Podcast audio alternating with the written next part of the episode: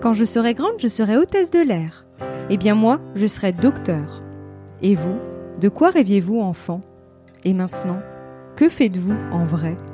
Et si avant de se questionner sur le sens que l'on souhaite donner à sa vie, il était temps de s'autoriser à être soi-même? Et si finalement, c'était ça la clé du bonheur? Je suis Sophie, après des années comme avocate, j'ai décidé de changer de vie pour devenir coach, conférencière et auteur. J'accompagne les personnes qui se sentent en décalage avec les autres à être soi et prendre leur place pour une vie choisie, riche et épanouie.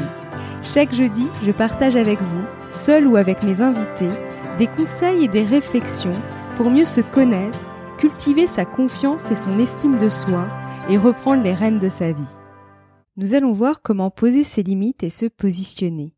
Peut-être qu'il vous arrive de dire oui aux autres alors que vous aimeriez dire non. Vous finissez par vous en vouloir et être en colère contre vous-même. À force de ne pas agir en cohérence avec soi-même, la jauge de l'estime de soi finit par en pâtir. D'où l'importance d'apprendre à dire non aux autres pour se dire oui.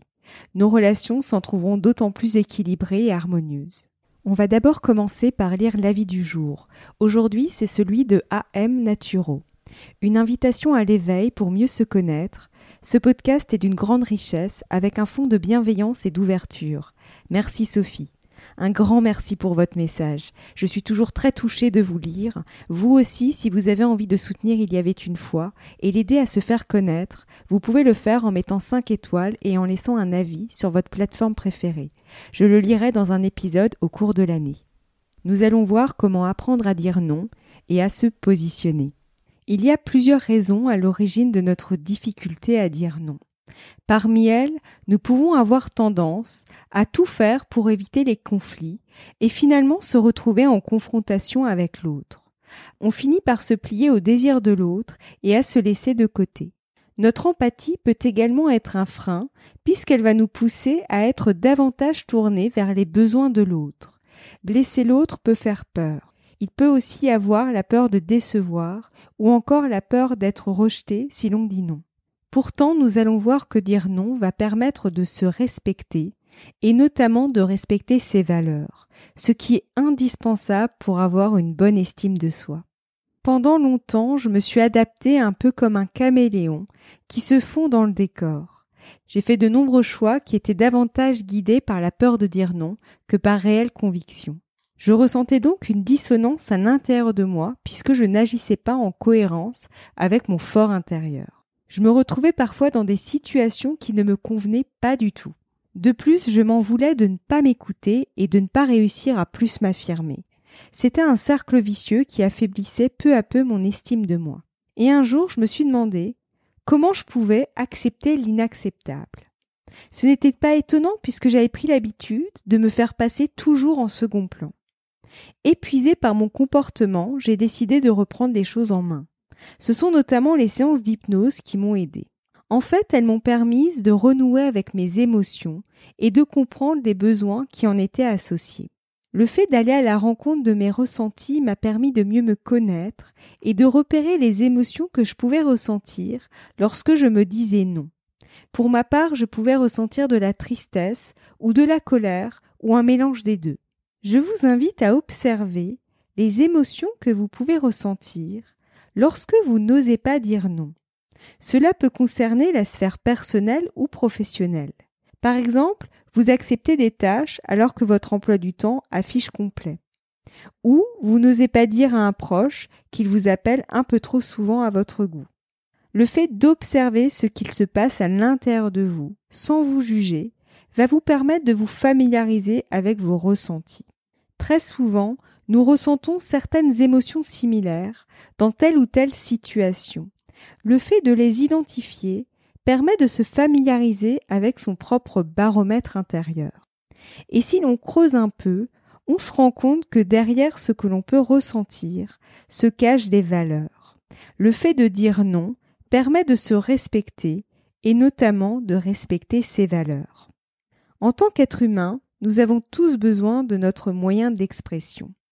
On peut l'avoir grâce à l'écriture, à l'art, au chant, etc. C'est ce qui va vous permettre de vous sentir épanoui. En fait, lorsqu'on n'ose pas dire non, cela revient à ne pas exprimer ce que l'on pense réellement, et donc à s'auto-censurer. C'est ce qui va être source de frustration. Celle-ci va se révéler sous différentes formes, comme la rancœur. Au contraire, lorsqu'on se positionne face à un interlocuteur, sans avoir peur de dire non, on s'exprime tel que l'on est. Cela revient à exprimer ses valeurs. C'est ce qui va générer cette sensation de se sentir en phase avec soi-même. Notre identité repose sur nos valeurs. Celles-ci désignent le pourquoi nous faisons les choses. C'est ce qui d'ailleurs les différencie des croyances, qui révèlent le comment nous faisons les choses. Selon Shalom Schwartz, professeur de psychologie sociale à l'Université hébraïque de Jérusalem, les valeurs sont les convictions que nous considérons comme particulièrement importantes pour nous, celles qui constituent nos repères essentiels, qui nous servent pour effectuer nos choix les plus cruciaux et qui orientent donc pour une large part nos actions et nos comportements. Nos valeurs sont les éléments les plus stables de notre personnalité. C'est le moteur qui nous fait agir et nous donne de l'énergie pour entreprendre. C'est le socle de la confiance en soi. Alors je trouve cette citation vraiment intéressante et je vous invite donc à identifier clairement six valeurs maximum et à les classer par ordre hiérarchique, de la plus importante à la moins importante. Le fait de les classer va vous permettre d'identifier celles qui sont fondamentales. Pour vous aider, vous pouvez vous poser les questions suivantes. Qu'est-ce qui est réellement important pour vous? Qu'est-ce qui a tendance à vous mettre en réaction? Une fois clairement identifiés, il sera important de veiller à les respecter, notamment lorsque vous vous retrouvez face à un interlocuteur à qui vous voudrez dire non. Au départ, l'exercice peut paraître difficile. L'objectif n'est pas de dire non pour dire non, mais de se sentir en accord avec soi. C'est ce qui va petit à petit renforcer votre estime et confiance en soi. Et s'il y a des fois où vous retombez dans les anciens schémas, soyez bienveillant avec vous-même. Un changement d'habitude ne se fait pas du jour au lendemain. Mieux vaut fait que parfait.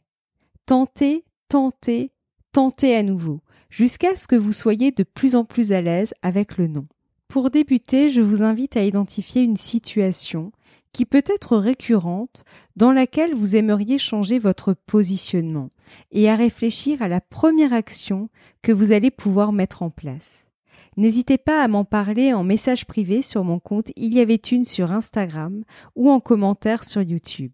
Je serais ravie de vous lire. Si cet épisode vous plaît, je vous serais vraiment reconnaissante de laisser un commentaire avec un maximum d'étoiles sur Apple Podcast ou votre plateforme préférée pour m'aider à le faire connaître. N'hésitez pas à le partager si ce podcast vous semble être utile à d'autres personnes.